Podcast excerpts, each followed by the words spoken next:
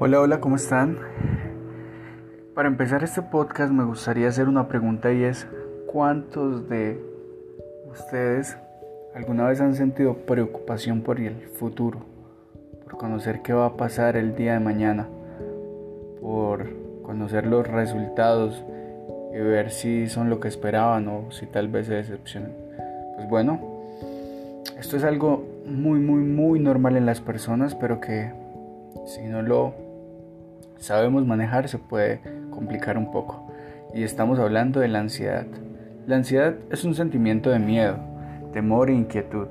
Puede hacer que sude el cuerpo, que se sienta inquieto y tenso y tener hasta palpitaciones más rápidas de lo normal. Puede ser una reacción normal al estrés. Por ejemplo, puede sentirse ansioso cuando se enfrenta a un problema difícil en el trabajo, cuando tienes algún problema económico, cuando tienes algún problema con tu pareja y demás. Sin embargo, saber manejar la ansiedad debe ser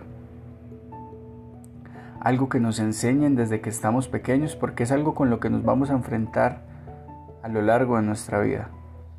Para eso, quiero mencionarles una cita que encontramos en el Salmo 81, capítulo 1 eh, versículo 1. Dice, cantemos con gozo a Dios, nuestra fortaleza, aclamemos con júbilo al Dios de Jacob. Entonces cánticos al son del pandero, de la melodiosa arpa y del salterio.